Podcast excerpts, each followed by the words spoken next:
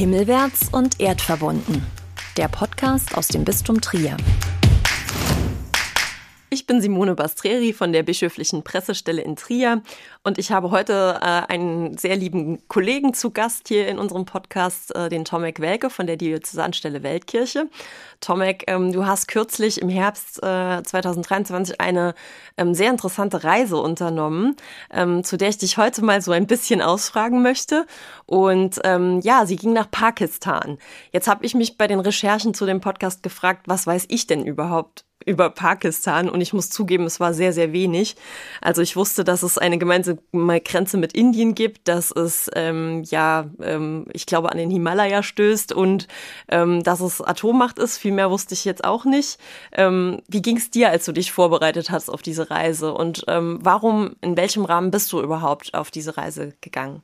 Ja, hallo zusammen, danke nochmal für die Einladung. Ähm, ja, tatsächlich bei mir war ähnlich. Also ich wusste auch nicht wirklich viel über Pakistan zu sagen. Äh, mir fällt noch äh, ein, Karachi kannte ich, aber irgendwie, ich wusste jetzt nicht von Literatur oder von Filmen. War das James Bond oder was war das? Irgendwie Karachi, ja, ähm, irgendwie ähm, fremdes Land. Ja, viel mehr wusste ich auch nicht. Atommacht, klar. Ähm, Indien, irgendwie Probleme mit dem Land, das da gibt, ähm, aber mehr konnte ich auch nie sagen. Da musste ich mich auch ein äh, bisschen ein, äh, einarbeiten und schauen, äh, wie, was eigentlich äh, die Lage los ist. Ich bin da im Rahmen ähm, vor einer Delegation gefahren, und zwar mit dem Hilfswerk Missio, den ich bei uns in Bistum auch vertrete. Das ist ein Hilfswerk, der unterstützt äh, verschiedene Projekte in der ganzen Welt und dort äh, haben wir uns beschäftigt mit dem Thema Religionsfreiheit und Menschenrechte. Dort haben wir einige Partner schon seit längerem Zeit und wollten, wollten uns da äh, auch über die Lage auch noch äh, selber so ein bisschen schlau machen und vor allem nochmal treffen die Leute und dass die auch berichten und uns zeigen, wie ist die Lage. So war, das war der Anlass. Und ähm, nach deinen Informationen, die du dann hattest, ähm, seid ihr dorthin gereist. Vielleicht kannst du ein bisschen erzählen, wie lange das überhaupt dauert und wie ihr dort angekommen seid, wie denn die Situation war und ähm, ja, wie das Land auch aussieht. Also ähm, wie ist das geografisch, wie ähm, ist das Klima dort, wie muss man sich das vorstellen? Ja, Pakistan ähm, zuerst äh, war es ein bisschen aufregend. Ähm, werde ich vielleicht gleich vielleicht noch dazu erzählen, aber da waren große Unruhen noch im August äh, des Jahres. Das heißt, die Lage, politische Lage war äh, so nicht, ähm, nicht so ohne. Also dass wenn ich erzählt habe, ich fliege nach Pakistan, um dort die Leute zu treffen, alle ähm, äh, in meinem Kreis der Bekannten und Familie haben so mit Skepsis oder irgendwie reagiert, oh, ist da nicht so gefällig, ähm, dorthin jetzt ähm, zu fliegen. Ich habe mich da sehr gefreut, weil erstens wir kennen unsere Partner und Partnerinnen und ich wusste, die werden uns nicht in Gefahr einbringen. Das ist natürlich so ein Vorteil. Aber zuerst sind wir einige Stunden äh, da geflogen über Dubai äh, und von Dubai ähm, nach Multan. Das ist so eine relativ kleine Stadt, ich glaube nur ein paar Millionen Bewohner. Das äh, merkte man dann auch gleich schon, wie die Relationen zwischen äh, hier europäischen Städten und dort in Asien, wie in Pakistan zum Beispiel, sind. Das sind viel größere Städte. Ähm, aber die Häuser zum Beispiel sind ganz klein, also nie so hoch äh, gezogen wie bei uns in größeren Städten. Ähm, unglaublich viele Leute überall. Ähm, ähm, Wetter war natürlich äh, sehr schön, auch in diesen Winterzeit. So einen November hatte ich noch nie, äh, zwischen 20 und 30 Grad. Ähm, das, was ähm, bisschen äh, mich überrascht, war tatsächlich im Lahore dann später äh, große Smog. Also ähm, Umweltverschmutzung spielt eine ähm, eine größere Rolle dort. Das ging so weit, dass die Regierung ähm, dort auch sogar vier Tage frei gab, damit die Leute nicht zur Arbeit oder zur Schule fahren mussten, damit der Smog sie setzen kann und für die Gesundheit auch zu, äh, zu gefährlich auf äh, längere Sicht. Ähm, solche Sachen. Sonst ist, ist das Land, ich muss sagen, auch ich bin kein Experte für Pakistan. Wir waren tatsächlich quasi in mehreren äh, Städten da auch, also Lahore, Multan, ähm, aber äh, in Karachi leider nicht aber äh, ähm, und wir haben viele Leute getroffen, aber wir haben nie so viele Orte gesehen im Sinne so touristische Orte. Ja, da, daher ich kann da schlecht Bild über Pakistan geben, außer den Leuten, die ich getroffen habe, außer die Leute, die die berichtet haben, auch über deren Probleme und Herausforderungen im Alltag. Und ich weiß, dass das natürlich vom Meer von Karachi mit äh, riesigen Hafen und äh, schon sehr touristischen Stadt bis ländliche oder Berge, sind wunderschöne Berge auch, ähm, bis äh, die Orte, die man eigentlich als Tourist nie so, so kommt, ähm, sehr große Vielfalt ist. Wir haben insgesamt in den Tagen, das war, ähm, ich war da acht oder neun Tage, sehr große Vielfalt erlebt, sowohl in der Natur wie auch Städtebilder, ähm, Menschen und Kulturen, wie die angezogen sind, wie die sprechen. In Pakistan gibt's über 80 Sprachen, habe ich dann jetzt gelernt. Off ja, offizielle Sprache ist zwar Urdu, aber gibt's viele, viele, also in vielen Regionen ist es einfach Zweitsprache, die man irgendwie dann, irgendwann mal dann in der, in der Schule lernt, weil zu Hause spricht man äh, Punjabi oder Pashti oder was weiß ich was. Äh, äh, da gibt's wie gesagt 80 Sprachen. Ich versuchte ein paar immer so ein bisschen zu lernen, um die Begrüßung immer, aber große Vielfalt. Ja, die Begrüßung, das versucht man ja wenigstens äh, sich dann drauf zu schaffen, wenn man in ein anderes Land fährt. Ähm, das geht mir auch immer so. Ich glaube, ähm, Englisch können ja auch viele Menschen, allein aus der Geschichte Pakistans. Da kann ich jetzt äh, mal ein bisschen von meinem Recherchewissen vielleicht anbringen.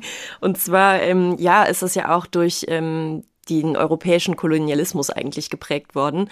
Also jetzt die ganze Geschichte Pakistans aufdröseln zu wollen, das würde zu weit führen. Aber vielleicht ein paar kleine Facts ähm, können wir doch äh, einstreuen. Und zwar ähm, die Ostindien Company, also die britische äh, East India Company, hat ähm, große Teile damals noch Indiens, also das nannte sich noch nicht Pakistans, äh, erobert im 19. Jahrhundert und 100 Jahre lang hat ähm, ja diese, dieser Teil dann zum britischen Kolonialreich auch gehört. Es gab aber dann ja Unabhängigkeitsbewegungen, die kamen so aus Nordindien, waren dann auch hinduistisch geprägt und da demgegenüber hat sich dann auch schon eine muslimische eigene Unabhängigkeitsbewegung entwickelt die so ein bisschen gegeneinander standen und die äh, das Ziel hatten, einen eigenen Staat zu gründen. Ähm, das ist dann auch passiert und ähm, äh, es gab dann auch riesige Bevölkerungsverschiebungen. Das ist vielleicht auch das, was du eben schon so ein bisschen angesprochen hast, diese verschiedenen Kulturen und, und ähm, Bevölkerungsgruppen, die es jetzt auch heute noch gibt, ähm, sind vielleicht aus dieser wechselvollen Geschichte auch geprägt. Ähm, wenn ich das richtig gelesen habe, sind damals irgendwie sieben Millionen ähm, Hindus und Sikh zurück nach Indien sozusagen oder in die indischen Teile und ähm, fünf Millionen Muslime dann in das heutige Pakistan. Und es war ja auch erst zweigeteilt. Also wir hatten einen Ost, äh, Ostteil und einen Westteil. Und äh, der östliche Teil ist später dann ähm, mit Indiens Hilfe sozusagen auch ähm, Bangladesch ein eigener Staat geworden. Also eine sehr wechselvolle Geschichte. Und es gab auch viele Militärdiktaturen und so weiter. Und ähm, was mich dann tatsächlich gewundert hat oder was ich nicht wusste, ist, dass Pakistan ähm, eine islamische Republik offiziell ist und auch offiziell so heißt und die erste solche ähm, war, die sich 1956 so ausgerufen hat. Und da kommen wir vielleicht auch schon so ein bisschen zum Thema. Ähm, es ist definitiv ein islamisch geprägtes Land ähm, und ähm, Religionsfreiheit das Oberthema, was heute auch unser Interview so ein bisschen bestimmt, äh, ist da nicht so ganz gegeben, wenn ich mich richtig informiert habe. Ähm, es gibt wenig Christen und es gibt auch wenig Hindus heutzutage noch in Pakistan. Ähm, was kannst du uns denn über die Situation der, der Religion oder der Verteilung auch dort erzählen? Ja, Thema Religionsfreiheit und Menschenrechten in Islamischer Republik Pakistan. Das war eben so ein bisschen, das macht das auch gleich spannend, aber hm, wie kann man da sowas angehen? Tatsächlich, ähm, in Pakistan bekennen sich 96 äh, Prozent Leute zum Islam. Äh, wobei äh, muss man natürlich auch sagen, was ist Islam? Also da sind äh, gerade auch von Strömungen, islamischen Strömungen, etwa von, von allen, die sich zum Islam bekennen, 80 Prozent sind Suiten und dann 20 Prozent bekennen sich zum schiitischen Glaubensrichtung. Das spielt äh, auch eine Rolle, weil äh, auch in Thema Religionsfreiheit, weil die Schiiten werden dann als, als Heretiker ähm, da betrachtet, sowie ähm, andere Glaubensrichtungen ähm, äh, aus äh, Richtung Islam. Weil dann haben wir eben etwa drei Prozent ähm, noch ähm, Hindus und Christen, jeweils eineinhalb Prozent. Ähm, und dann so andere Glaubensrichtungen äh, gibt es noch so kleinere. Ähm, daher, das zeigt schon mal, das ist ähm, ein großes Ungleichgewicht. Ähm, und ja, theoretisch gibt es sogar in, äh, in, dem, in dem Staat Religionsfreiheit. Ich sage nur mal theoretisch, weil der Rechtsprechung ähm, ist relativ modern, also da, so wie ich das empfunden habe. Ähm, das heißt, Religionsfreiheit wird auch gesetzlich äh, gewährt und wird auch gesagt, jeder Mensch vor Gericht, unabhängig von Religion, äh, was er glaubt oder nicht, oder ob er nicht glaubt und so. Alles ist eigentlich, ähm, sag ich mal, nach dem, unserem Verständnis auch, wenn es um Menschenwürde geht. Praktisch aber klappt das aber nicht. Also es gibt so tatsächlich ähm, Strömungen innerhalb äh, des Landes, äh, wo die ähm, extreme Deutungen äh, so stark sind, dass der Staat mit eigenen Rechten eigentlich sich nicht durchsetzen kann. Und das macht sehr, sehr schwierig äh, unter zwei Aspekten. Eben Minderheiten ist ein großes Thema, aber auch Situation der Frauen ist auch äh, ein großes Thema dort. Und äh, wir haben da viele mm, Gruppen auch ähm, getroffen, wo eben das äh, doppelt schwierig war. Mhm. Eben Christinnen also Situation der Christen äh, in dem Land. Ähm, auch der Männer als Christen ist auch so, so ein Thema, wie man in dem Land auch, weil die zum Beispiel nie so gut ausgebildet werden. Insgesamt als Christen ist es schon mal eine Herausforderung, ähm, Plätze an der Uni zu bekommen, äh, Arbeit zu bekommen, Ausreisen, also Visum zu bekommen, zum Beispiel zum Studium im Ausland, ist praktisch nicht möglich, wenn du Christ bist. Überall wirst du äh, zuerst aufgefordert, äh, zu übertreten zum Islam. Mhm, also ja. zu konvertieren. Zum Konvertieren, und, äh, genau. Hast eigentlich eine Diskriminierung, obwohl es gesetzlich nicht so sein sollte, aber faktisch ist es so. Genau, ja. im praktischen Leben ist es so, ja. Ähm, das zeigte sich, also wir haben zum Beispiel äh, Frauen getroffen, die uns, äh, sehr junge Frauen, die uns erzählt haben, äh, dadurch, dass wir Christen sind und ähm, nicht an der Uni gehen, sind aber auch noch gezwungen, in der Familie äh, zu helfen, gehen wir ähm, in der Familien zu arbeiten. Und arbeiten sie in muslimischen Familien und da werden sie regelmäßig ähm, zuerst gefragt und dann gebeten und das, also der Druck ist spürbar dazu übertreten. Äh, damit dann äh, können sie äh, studieren zum Beispiel oder mehr Geld bekommen und so weiter. Großes Problem ist Zwangsheirat tatsächlich. Das heißt, da gibt es viele ähm, junge Frauen, die verheiratet werden und das äh, hängt zusammen mit Konvertierung ähm, ähm, oft, dass die dann auch zum Islam quasi irgendwie formell übertreten will. Wenn man da vor Gericht klagt davor, dann äh, wird es oft ähm, gezeigt nur äh, religiöse Urkunde von einem Vorsteher, dass es religiös abgeschlossen ist und dann fragt man nicht da hinten, das heißt die Zeugen befragt man nicht, ob das freiwillig gemacht ist oder nicht. Das sind manchmal äh, Mädchen zwischen 12 und 16 Jahre äh, alt und die sind auch äh, verängstigt, daher die machen auch keine, ähm, keine Aussagen. Also es ist sehr, sehr kompliziert in manchen Orten. Was ja. bringt die Familien denn zum Beispiel dazu, ihre Mädchen zwangs zu verheiraten? Das können wir uns ja hier in unseren, ja, ich sag mal, Hintergründen gar nicht so richtig vorstellen. Also ist es äh, einfach dieser ich sag mal, finanzielle Druck auch, den die Leute haben, weil sehr viel Armut herrscht? Ähm, oder ist es wirklich auch von anderen ähm, ja, Gründen geprägt? Also das, äh, das sind verschiedene Aspekte. Also es ähm, finanziell spielte auch teilweise Rolle. Ähm, sage ich mal, die junge Mädchen und junge Frauen werden in den Familien oft als eine quasi Anlage für Zukunft ähm, ähm, so großgezogen, sage sag ich mal so, auch wenn das für uns sehr, sehr befremdlich klingt. Ähm, und, äh, und so sieht das oft aus, dass es aus finanziellen Gründen irgendwie, äh, werden das die Familien. Manchmal sind das irgendwie Clans äh, oder Großfamilien, die da untereinander versuchen, irgendwie ähm, noch Band äh, zu stärken, der Kooperation und Stärkung äh, in einer bestimmten Region. Ähm, Manchmal ist das schlicht und einfach, sage ich mal so, Machtausübung, äh, sexuelle Gewalt und so weiter. Ähm, wir haben da erlebt, haben gesagt, alles äh, bei den extremen Strömungen, alles was schön ist, sollte islamisch sein nach, okay. nach bestimmten Vorstellungen mancher Ex Extremisten. Ja. Ähm, und dann, wenn ein Mann sieht, um, ah ja, meine Nachbarin, das sind oft, dass die kennen auch diese, äh, diese junge Frauen, äh, dann später ihre Mann. Oh, die sind viel, viel oft äh, viel äh, älter. Und dann werden die einfach irgendwie entführt. Das passiert auch. Wollen die dir gefallen und dann sagen die, genau, okay, die genau, genau. Okay. Mhm. ähm, entführt, dann werden die zwangskonvertiert durch eine Hochzeit, werden die dann auch Muslime. Ja, und dann werden sie einer von vier Frauen von drei, von fünf. Da gibt es ja keine Monogamie in dem Sinne wie wir. Ja. Situation der Christen ist genauso. Die sind äh, durch die Forderungen oder durch die äh, Bewusstseinsbildung sehr gut ausgebildet. Also die Frauen, die christlichen Frauen sind überdurchschnittlich gut ausgebildet. Ähm, trotz der Schwierigkeiten des Zugangs. Aber ähm, in Pakistan, wir haben sehr gute Schulen, die ähm, von Ordensgemeinschaften oder von den Diözesen getragen sind. Das heißt, die christlichen Schulen haben einen sehr guten Ruf. Mhm. Ähm, Gibt es nicht viele, aber die, die sind, die sind wirklich sehr gut.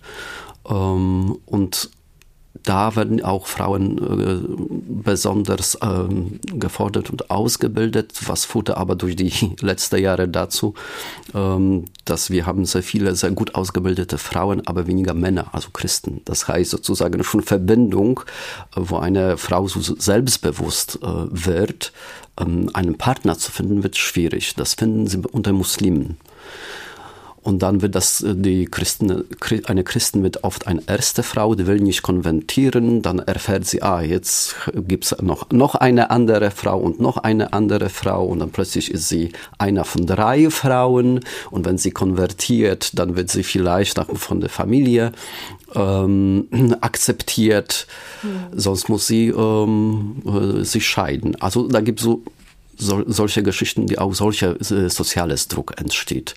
Äh, aber grundsätzlich mit den Familien ist das äh, Thema und Zwangsheirat äh, finanziell, das ist ländliche Bereiche, ist das ein großes Thema, weil dort einfach auch die Gesetze kann. Da gibt es auch keine Kläger so viele. Oder wenn es Klage gibt, wenn man eine Familie geht in die Polizei und sagt, mein Kind wurde entführt, zwangsverheiratet ähm, dann in Dorfgemeinschaft, wo da zwei christliche oder drei christliche Familien wohnen und 300 äh, nicht christliche Familien wohnen, äh, es ist auch nie so ohne, also im Sinne auch nicht ungefährlich. Hm, dann wird das Recht sozusagen äh, gar nicht durchgesetzt, ähm, weil sozusagen die genau. staatliche oder die Judikative da gar nicht wirklich so genau, reingreifen dann kann. So solche will. Sachen. Wir haben auch uns äh, getroffen mit einem Hilfswerk, also Menschenrechtsorganisation, die ähm, ähm, aus Anwälten besteht, die kostenlos, äh, also in Pakistan kostenlos, äh, Hilfswerk Misiot zum Beispiel unterstützt äh, diese, diese, diese Organisation also zahlen bisschen die Anwälte, dass sie auch vertreten solche Leute vor Gericht und helfen denen, weil eben zum Beispiel die Polizei dann nimmt keine Befragung ähm, und dann versagt alles das und dann wird das eigentlich erlöscht oder wird, wird nicht weitergeführt. Mhm. Daher, das ist tatsächlich das Problem. Ja, also ich habe auch gelesen, dass Pakistan ja im Grunde ein Entwicklungsland ist äh, nach wie vor, ähm, dass es eben ja Korruption gibt, dass es so eine Landflucht Richtung Städte gibt, ähm, die dann aber natürlich aus allen Nähten platzen ähm, wo dann auch ähm, ja wieder mehr Armut entsteht und so weiter. Ähm, ja, es ist äh, schon sehr schwierig, denke ich, für die Leute. Ähm, du hast mir erzählt im Vorfeld äh, unseres Gesprächs, ihr wart ja auch ähm, an einem ähm, Institut, wo ihr auch einen besonderen Partner getroffen habt. Vielleicht erzählst du ein bisschen was von dieser Person, die da auch schon wirklich langjährig mit uns in Kontakt steht. Ähm, du meinst äh, Friedenszentrum wahrscheinlich, genau. also Peace Center, genau, ja.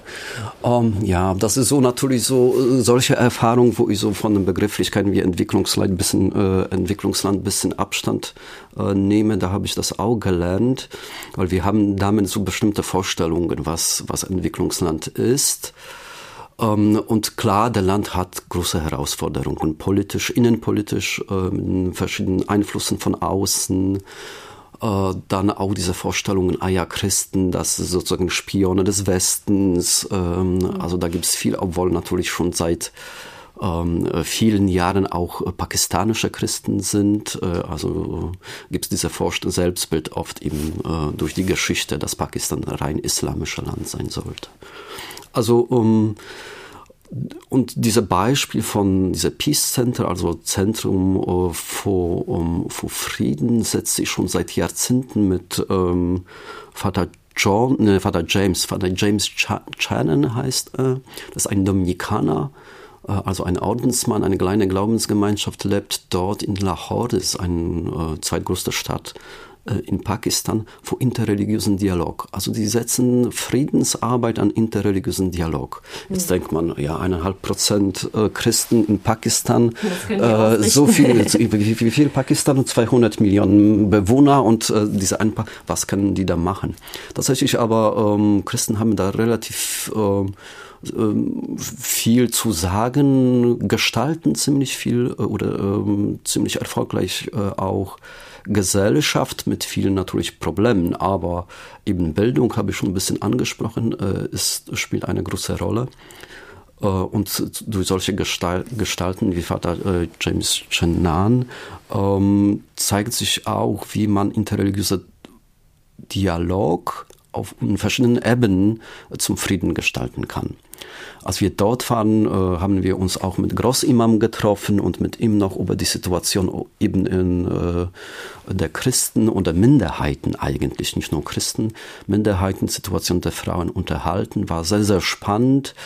Äh, der Grossimam ähm, und äh, der Vater James sind seit Jahrzehnten befreundet mhm. und auch ähm, durch, äh, durch Weltreisen, äh, wie die Freundschaft weit geht und Vertrauen äh, untereinander zeigt sich auch zum Beispiel für mich ganz klar deutlich daran, dass zum Beispiel äh, ein Dominikaner, Vater James, ab und zu wird eingeladen zum, ähm, zum Moschee, zum Großmoschee in diesem Millionenstadt Lahore, um Freitagspredigt zu machen in der Moschee. Wow, okay. ja, also ein Dominikaner, der predigt äh, vor in einer Moschee. in einer Moschee. Also Wahnsinn, Wahnsinn. Ja, also solch, ja. solche Geschichten äh, habe ich da viel, viel ge, ähm, gehört oder gesehen und eben wie die mit, miteinander umgehen, ähm, äh, sehr, sehr schön. Und das spielt eine große Rolle für den Alltag weil äh, auch wenn offiziell, sage ich mal, interreligiöse Dialog, äh, Dialog auf diesem, sage ich mal, theologischen Niveau, ja, ähm, dass eben religiösen Freiheit, also auch Freiheit zur Religion, Ausübung der Religion, auch negative Verständnis, also Freiheit von Religion, also ich will nicht auf etwas glauben oder ich muss es nicht oder ich kann es ablegen, ich kann Religion wechseln. So theologisch kann man das auch gut darüber sprechen und vielleicht in Recht findet man das auch, im Alltag ist aber schwierig und eben da geht es um die Arbeit an der Basis. Und die beiden eben durch ihre Charisma und durch ihre Freundschaft langjährige schon ähm, ermöglichen das. Also haben auch Einfluss, sage ich mal, an eigene Priester oder eigene Gelehrte, äh, an die Leute, die eigentlich in der Basis oder jeweiligen Gemeinschaften leben und dort predigen oder mit den Menschen äh, dort unterwegs sind. Das kann ich mir gut vorstellen, weil ähm, ja, sie leben es ja im Prinzip dann durch ihre Freundschaft vor und zeigen, es geht und ähm, so unterschiedlich wir dann auch sind, äh, wir können gut zusammenarbeiten und ähm, genau, ja, genau. es gibt auch Dinge, die uns verbinden. Ne? Genau und äh, auch ganz praktische Arbeit, also im Sinne auch also ich helfe auch in schwierigen Situationen. Jetzt im August ähm, war tatsächlich für Christen sehr schwierige Situation. Wir haben ähm, politisch jetzt tatsächlich so eine Entwicklung, dass es seit 70er Jahren das sogenannte Blasphemiegesetz äh, in Pakistan ist. Das heißt, das ist im Prinzip ein Gesetz, der früher Religionen schützen soll, die einfach zu verunglimpfen. Ja, man kann nicht einfach eine Religion oder eine Meinung verunglimpfen.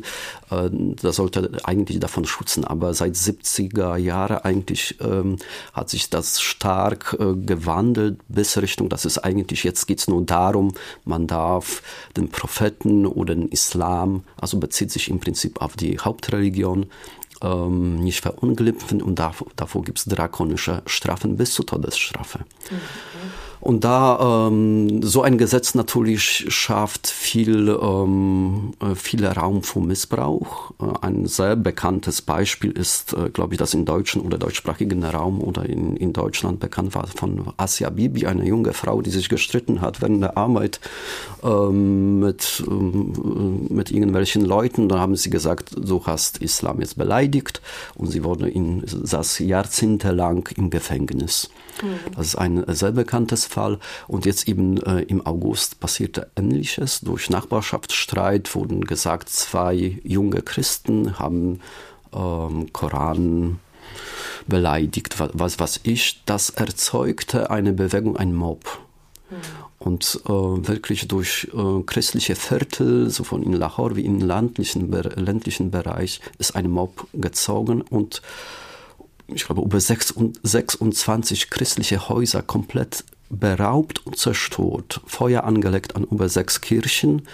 Also wir haben, wir waren da vor Ort, haben wirklich Zerstörung gesehen ohne Ende von Gebäuden her und ähm, von Häusern, ähm, von Gotteshäusern, äh, von Familien und haben aber auch die betroffenen Familien getroffen und mit ihnen auch gesprochen. Wir haben Leute getroffen, auch die traumatisiert waren. Also das waren schon Begegnungen, die ich wirklich tief durchatmen musste. Waren ja, sehr, das sehr nimmt einen auch sehr mit an, wenn man das so vor Ort auch sieht. Um, ja, vor allem aber auch diese äh, Ausweglosigkeit, mhm. weil das heißt noch nicht, dass Polizei kommt, dass wir auch irgendwie helfen mit den Anwälten um, oder dass die vor Ort das so, so organisieren, dass es möglich ist. Um, und Anwälte sagen vielleicht nach fünf Jahren äh, im Gefängnis, als die saßen, vielleicht in fünf Jahren haben wir Chance, dass sie äh, ja, äh, befreit werden und wird klar, dass es eigentlich, das war, dass, da ist nichts passiert, außer Streitigkeiten. Aber die haben trotzdem keine Zukunft in Pakistan. Ja, weil ähm, äh, auch die Familie auch nicht, weil der Druck der Extremisten so groß ist, sowohl auf, auf Gerichte wie auch auf Polizei oder, ähm, oder halt ähm, vor Ort, dass die dort einfach nicht bleiben können. Das ist einfach äh, zu gefällig. Gibt es da so eine Art, ähm, ich sag mal, Enklaven, wo mehr Christen dann leben oder sich zusammentun oder gibt es das jetzt weniger? Weniger. Also eigentlich ist das äh, irgendwie, wir haben tatsächlich eine Familie besucht durch eine Menschenrechtsorganisation, die die versteckt auf eigene Kosten. Also die mieten ja. irgendwo Wohnung, äh, haben die jetzt diese betroffene äh, Familie von zwei Brüdern tatsächlich aus dem Dorf rausgeholt. Gut, die Häuser waren sowieso zerstört, aber äh, die Familien sind meistens in der Region unter ähm, anderen Familienmitgliedern untergebracht und jetzt versucht die christliche Gemeinschaft dort irgendwie äh, Haus für Haus zu renovieren und dass die wieder auch einziehen können oder halt neue Häuser zu bauen. Ähm, aber die Familien von betroffenen jungen Männern, da waren zuerst fünf angeklagt, jetzt inzwischen sitzen nur zwei. Die Geschichte wird aber kompliziert. Äh, die mussten rausgenommen werden. Das war zu gefährlich für die. Mhm. Und die sind irgendwie 200 weiter, 200 Kilometer weiter versteckt in einer gemieteten Wohnung in anderem Stadt ähm, und sitzen im Prinzip in ein paar Zimmerwohnung und, und gehen nicht raus, äh, können nichts machen. Da waren die kleinste Kind war glaube ich ein Jahr alt das ist ja schrecklich. Das ja, erinnert uns ja hier auch an dunkle Kapitel irgendwie. Genau, genau. Und Geschichte. da wird jetzt äh, die Frage gestellt, also die haben auch keine Zukunft in Pakistan, die müssen eigentlich raus, ja. Mhm. Äh, also irgendwie in einem Land zu stellen, weil wenn die hier rausgehen aus dieser Wohnung, es ist äh, möglich, dass sie irgendwo umgebracht werden, angegriffen werden und so weiter. Äh, und jetzt abgesehen jetzt, wie es ähm, gerichtlich oder vom Gericht auch die Situation weiter ausgeht mit den Angeklagten. Kann sein, dass wie gesagt, ähm, wird klargestellt, die sind unschuldig, aber so in, in, in, in dem äh, sozialen ähm, Gefuge haben die keine Zukunft. Und solche Fälle gibt es ab und zu. Ja. Äh, und so ein interreligiöser Dialog mit so einem Großimam in so einer Stadt wie Lahore, ähm, wenn der dann natürlich äh, fährt dann ein, ein paar hundert Kilometer zu diesem Zerstörungsort und setzt so ein Zeichen, dass es nicht geht, das hat eine sehr große symbolische Bedeutung natürlich. Ähm, die Frage ist immer noch, äh, wie sozusagen interreligiöser Dialog des Alltags ja, also in einer Basis sich äh, da auswirkt, ähm, aber das kann man nicht unterschätzen. Und vor allem durch, diesen, äh, durch diese Freundschaft äh, der wichtigen Personen ist es ähm, wichtig, dass die Leute da sehen, wir sind keine Feinde und wir können friedlich miteinander umgehen. Und ähm, wie können dann zum Beispiel, ich sage jetzt mal Hilfswerke wie Missio oder es sind ja auch bestimmt andere vor Ort, ähm, da denn positiv drauf einwirken oder wie können die helfen und tun das auch konkret ähm, mit Projekten, um diesen Menschen zu helfen und auch um den interreligiösen Dialog zu stärken? Ähm, gibt es da auch irgendwie Zentren, wo sie sich treffen können, die Leute, oder ähm, geht das viel über Bildung? Ja, also ein bisschen alle sozusagen. Also da gibt es so ein großes Bedarf, ähm, mhm. dass, äh, dass es äh, viel möglich ist, aber ähm, das zeigt sich meistens durch die ähm, ähm, durch die Leute von Ort selbst. Also es ist schwer aus Deutschland, Europa oder USA zu sagen, was braucht ihr da? Da eben solche Reisen sind sehr wichtig für uns, damit wir äh, die Leute einfach von denen zu holen. Und die sagen, was die brauchen. Und wir sagen dann gestaltet und ihr gestaltet. Und wir, soweit unsere Möglichkeiten sind, unterstützen oder sind mit euch dabei. Das haben wir so oft gehört, wie wichtig das ist, einfach vom, für die Wissen, ähm, eine Frau hat so das ausgedruckt, sie ist so glücklich zu wissen, dass in deutschen Herzen Platz für Pakistan ist. Sie konnte sich das nicht vorstellen. Irgendwo die Deutschland gerade auch so eigenes Bild, irgendwie sehr reiches Land in Europa. Und dass in diesem Platz für ein Land wie Pakistan ist, wo sie so erfüllend und so kraftgebend, ähm, sie war da äh, sehr dankbar. Ja. Und äh, wir haben so verschiedene Projekte. Es gibt Zentren tatsächlich, wo man äh, sie sammeln kann im Sinne auch der Fortbildung, nicht nur ähm, religiöse Fortbildung oder ähm, theologische, sondern in Stärkung der Persönlichkeiten. Ähm, das, was wir zum Beispiel hier in Trier, also im, im, ich meine den Bistum Trier,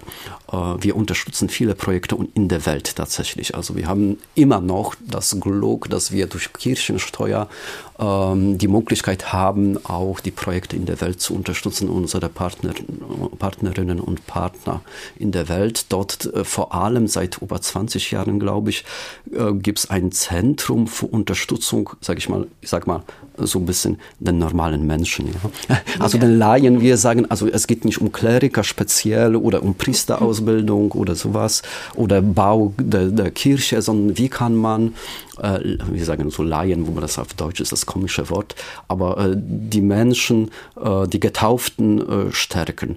Und die organisieren sie selbst, die haben ein wunderschönes Zentrum aufgebaut. Ich war da, das war auch ähm, ein, gerade ein Workshop, wochenlang, Leute aus ganzen Pakistan, sehr viele junge Frauen, aber auch ein paar äh, so ältere, so zwischen 40 und 60 waren da auch, auch Männer. Und die hatten einen Workshop zum Thema Synodalität gerade, also Synodalität auch im Sinne auch Partizipation in der Kirche. Was heißt das? Mhm. Und zwar äh, nicht, ja, nicht nur im Sinne auch klerikal oder was müssen wir warten, was ein Pfarrer oder Priester sagt äh, oder was auch immer oder der Bischof. Äh, also diese Selbstbewusstsein, die die da haben, da, da, da war, also wir waren auch oft mit Bischöfen da irgendwie unterwegs, waren zum Beispiel auch da, es hat uns einer besucht und da wirklich da junge Frauen sagen, aber Herr Bischof, ich verstehe das nicht, warum die Frauen eigentlich keine Priesterinnen sein können. Was, was spricht eigentlich dagegen? Ich sah schon Leiter dieses Zentrum oder die Leiterin, meine, ups, aber äh, sie sind da sehr offen damit und man, ah ja, das Thema auch so sehr offen eigentlich. Manchmal denke ich auch in so theologischen Diskurs oder mit Treffen mit Vertretern der Kirche, Kirche ist es viel offener als, äh, als, als hier bei uns. Äh, nee, etwas sehr niedrigschwellig, wenn genau, man dann einfach da ist einfach so, da trinkt man Kaffee, kommt ein äh, Bischof oder Vertreter ein, einer Gemeinschaft und dann redet man einfach über äh, eigene Gedanken. So, ähm, das, das hat mich sehr, sehr beeindruckt. Äh, und dieses Zentrum, die machen eben Thema Partizipation, wie kann man konkret vor Ort helfen, eben auch in konkreten Situationen, weil das Land so vielfältig ist, weil so viele Sprachen, Kulturen, treffen da die Leute, die zuerst, sage ich mal, auf Englisch oder Urdu sich unterhalten können, weil ihre Muttersprache ist ganz anders und dann überlegen die, wie kann ich mein Christ sein, konkret in meinem kulturellen Kontext auch leben.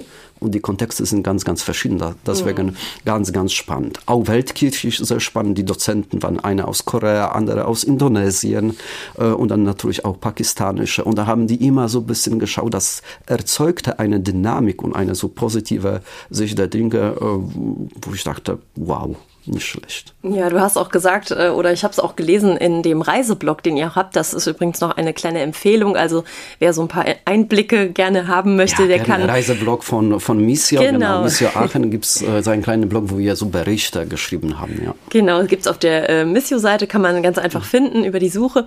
Ähm, und da stand auch drin, dass äh, ihr alle, auch deine Mitreisenden, sehr begeistert waren von dieser Stärke, die auch gerade die Frauen ausgestrahlt haben, trotz der schwierigen Situation und äh, diese Persönlichkeiten, dass euch das sehr beeindruckt hat. Ja, das war, ähm, das war ähm, so eine Erfahrung, ähm, schwer zu, manchmal so zu Worten zu fassen war, aber in, in diesen, weil das so paradox oft ist, ja. äh, manchmal äh, ja, so diese, was heißt Empowerment? Äh, wenn ich höre Empowerment der Frauen, da muss ich so ein bisschen innerlich äh, irgendwie mich schütteln. Was heißt das? Wer empowert wem und so. Und da haben wir eben so eine Erfahrung, wo wir dachten, paradoxerweise, je mehr wir uns einlassen auf das Leid der Menschen, äh, desto mehr Stärke spüren wir von denen.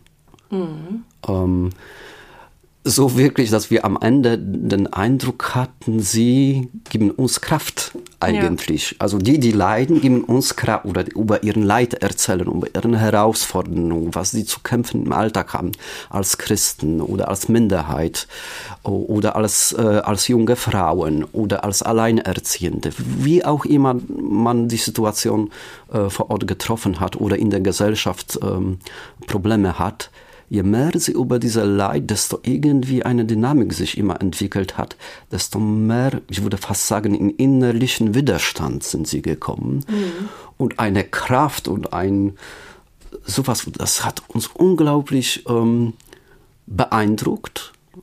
Ich musste da einmal nachfragen, woher kommt das eigentlich? Also das kann man nicht nur sagen aus Glauben, ja, weil ich so an, äh, an Gott glaube oder also kann man vielleicht auch sagen, ja, aber also ich wollte da ein bisschen mehr auf die Spur gehen. Mhm. Und natürlich Glaube spielt eine große Rolle, ja, und diese halt, aber ich merkte auch, äh, ich hatte den Eindruck auch Gemeinschaft, also irgendwie auch, dass wir zusammen, dass, ja. dass ich nicht alleine bin, genau. Mhm. Und das ist äh, also nochmal so auf die Frage zurückzukommen, was können wir machen, damit äh, in Pakistan, ähm, also ich glaube, es geht zuerst nicht um so ähm, wir wollen was machen und dann helfen, darum, sondern andere Blick so ein bisschen, es geht so letztlich um Solidarität, ja, zu zeigen, wir sagen, wir wissen nicht, was euch will, das müsst ihr wissen, mhm. äh, und ihr was, das am, wisst das am besten, wir sind aber für euch da.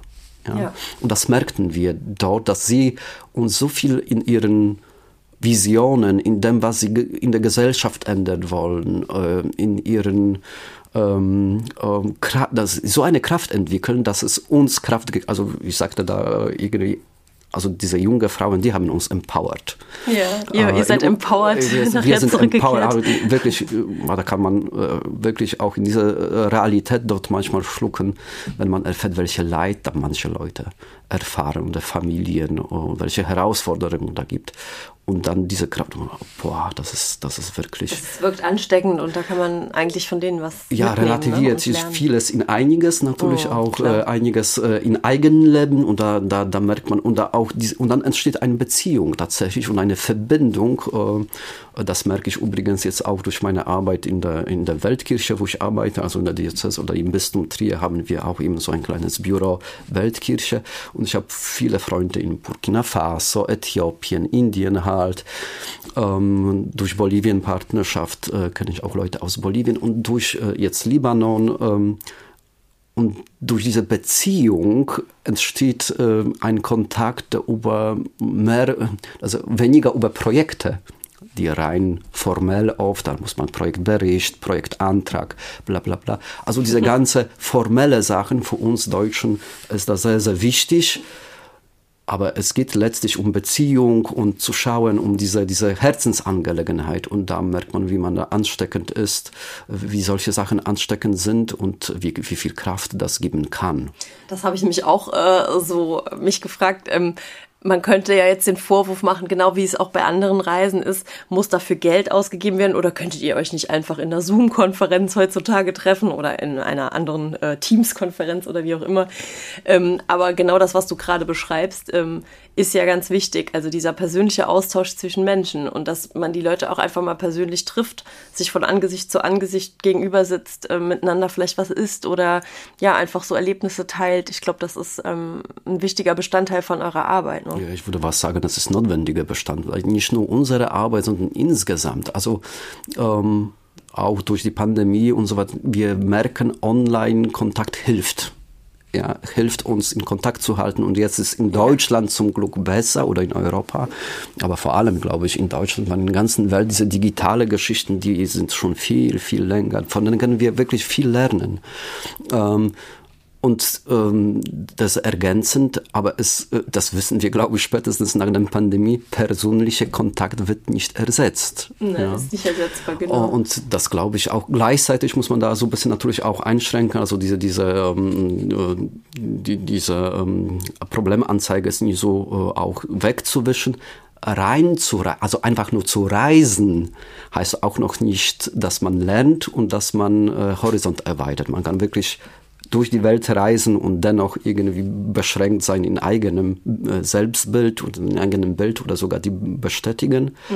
Daher ist das viel an der Haltung zu arbeiten und da versuchen wir eben äh, dadurch aber zuzuhören, ja, genau zuzuhören und mit den Menschen ins Gespräch zu kommen, weil so nur können wir äh, eigentlich eigene Sichtweise sich korrigieren, erweitern und so ins Gespräch kommen. Mhm. Ja, Tomek, du hast es ja jetzt äh, sehr schön zusammengefasst, dass es vor allem auch über ähm, persönliche Kontakte geht. Ähm, jetzt frage ich mich trotzdem noch, die Hilfswerke wie Missio, aber auch andere, die vor Ort sind, können die denn auch politischen Druck ausüben und tun sie das auch? Doch, doch, da ist ein ähm, wichtiger Bestandteil letzter Jahre äh, Lobbyarbeit auch auf politischer Ebene. Wir haben äh, auch einen Kollegen in Berlin, ähm, der, so wie ich hier Mission-Referent in Bistum Trier bin, ist da auch jemand in Berlin.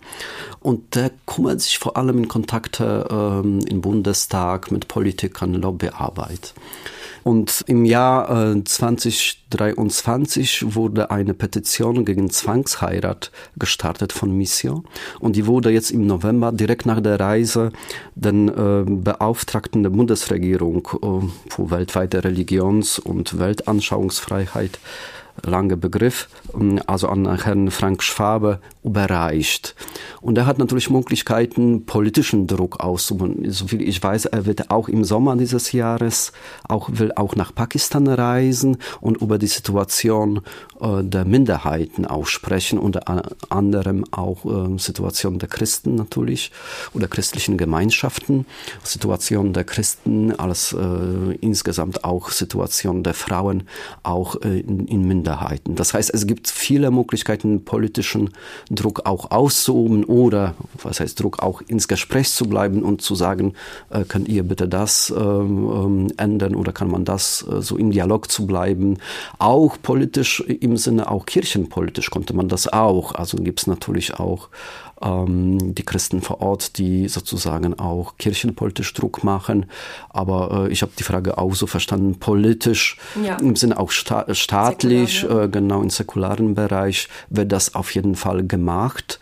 Äh, und Mission äh, versucht da verschiedene Wege zu gehen, äh, damit man auch auf dieser Ebene, weil wenn die Strukturen selber irgendwie nicht entweder geändert werden oder eben so gemacht werden, dass sie auch für Realität der Menschen eine Rolle spielen, dann hilft auch jede Unterstützung nichts. Ja, das finde ich total wichtig, dass ähm, wir oder ich, ich sage jetzt mal einfach wir als Kirche, kirchliche Hilfswerke auch wirklich eine mahnende Stimme und eine Stimme, die es immer wieder ins Gespräch bringt sein können. Ähm, das finde ich auch eine wichtige Rolle, äh, die wir ja übernehmen können. Ja, Tomek, ich danke dir ganz herzlich, dass du uns so tiefe und wirklich auch persönliche Einblicke in deine Reise und in deine Arbeit gegeben hast. Weitere Informationen ähm, kriegt ihr auch bei uns in den Show Notes und natürlich dann eben, äh, wie wir schon besprochen haben, auf dem Reiseblog von Missio. Ja, und ich sag vielen Dank und äh, wir werden sicher nochmal miteinander sprechen, weil du unternimmst noch ganz viele interessante Reisen. Jetzt geht's äh, für dich bald schon wieder nach Indien. Äh, also du bleibst ein Weltenbummler. Ja, danke, danke für die Einladung. Ähm, ja, in Indien wird auch spannend. Ganz andere Welt, ganz andere Projekte, ganz andere Solidarität. Vielen Dank für die Einladung und bis zum nächsten Mal. Himmelwärts und erdverbunden. Überall, wo es Podcasts gibt.